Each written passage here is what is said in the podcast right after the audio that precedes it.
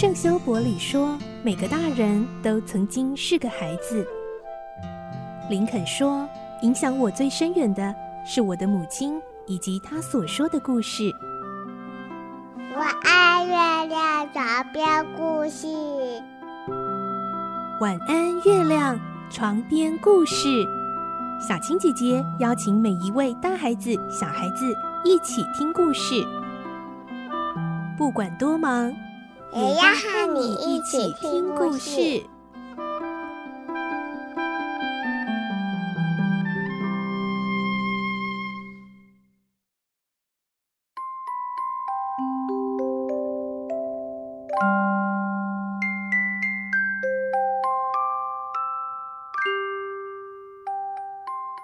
晚安，欢迎你和我们一起听故事。我是小青姐姐，我们继续听孤雏泪的故事。今天是四十九集。上星期我们听到南茜终于和罗斯小姐以及布朗洛老绅士他们在伦敦桥见面了。不过被费琴派去跟踪南茜的鲍尔达也听到他们的谈话。今天我们接着会听到南茜说完了一切的秘密之后，她还是拒绝布朗洛他们的帮助，选择离开。而鲍尔达则是飞奔回到费琴那里，告诉费琴他所听到的一切。而费琴知道南茜出卖了他们，会有什么反应呢？来听今天的故事，《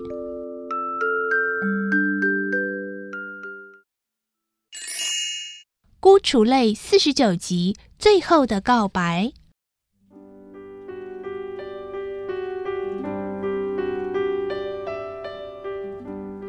朗洛听完南茜的描述，感激的握紧南茜的双手，说：“小姐，你给了我们最有价值的帮助，要怎么报答你呢？”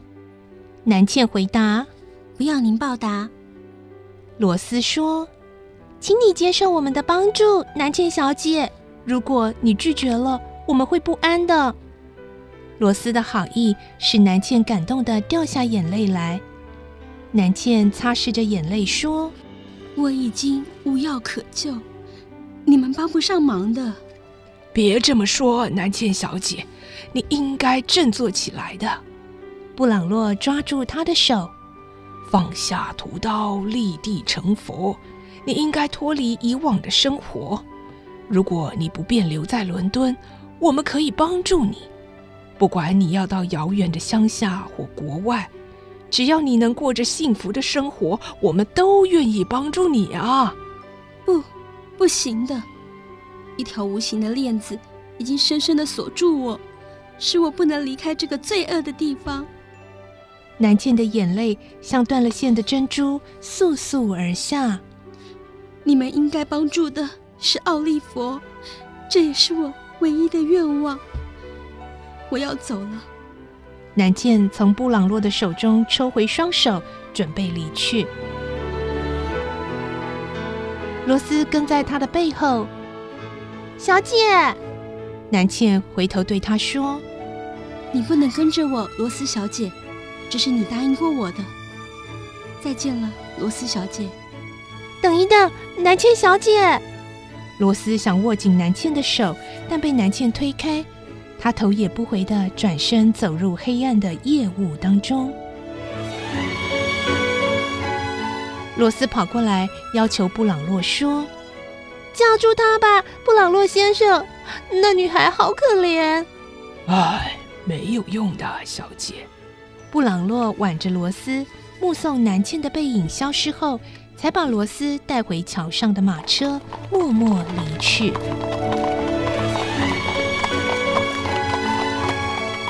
一直躲在石栏杆窥视他们一举一动的少年，看见他们先后离去，才慢慢探出身子，在确定没有被他们发觉后，立刻拔腿，飞也似的往费琴家的方向跑。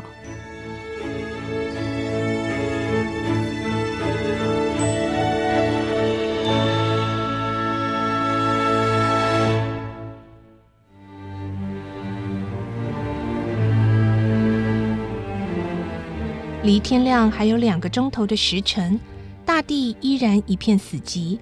费琴在这万籁无声的夜里，独自一人坐在床头，睁着眼睛沉思着。他那干瘦的脸，苍白的令人觉得害怕，一双眼睛则充满鲜红的血丝，像是刚从阴湿的坟墓里爬出来的幽魂一般。在费琴身边的破床上，鲍尔达裹着一条旧毯子，睡得很沉。畜生，南茜，你这女人竟敢出卖我们！费琴喉咙发出这么一声含糊的咕噜时，门铃突然轻轻地响起来。他下床到门口探望，不久便带着一个男子回来。那个人穿得十分的破旧，背弯里夹着一个包袱。那人把手里的包袱丢在桌上，拿去，好好保管它。这东西可是老子费尽九牛二虎之力才弄到手的。费琴没有说话，只是静静地用他那一双焦灼的眼睛看着他。而那人喊着：“喂，笨老头，你干嘛这样看人呢？你这笨蛋！”这好大的狗胆！你骂起老子来了！你想死啊啊！那人带着惊讶的神色，右手探入胸际，掏出一把手枪，对准费琴的脑袋。费琴被他这一招吓呆了。不不，比尔，我不是骂你，我就是吃了雄心豹子胆，也不敢冒犯你呀、啊！哼，谅你也不敢。比尔严厉地瞪着费琴，把手枪收起来。你说，到底什么事啊？让你这样疯疯癫癫的。说来话长，碧儿。费琴拉了一把椅子坐下来。都是为了南茜那个女人。南茜。碧儿露出一脸疑惑的神色。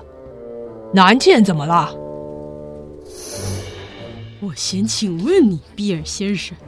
要是有人出卖我们，你要怎么处置他？很简单，死路一条。可是，如果出卖我们的人是我们自己人呢？你要怎么办啊？谁？是谁？你说是谁？嗯，别急，碧尔，那个人是你身边最亲近的人。你是说南茜？正是。费琴愤怒地回答。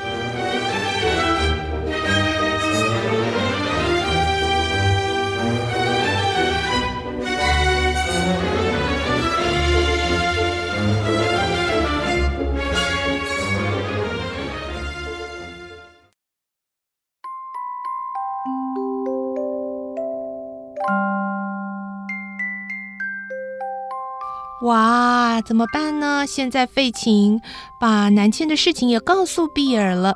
虽然南茜在比尔的身边朝夕相处，然后无微不至的照顾着他，可是凶残成性的比尔知道之后，他会对南茜做出什么样的举动呢？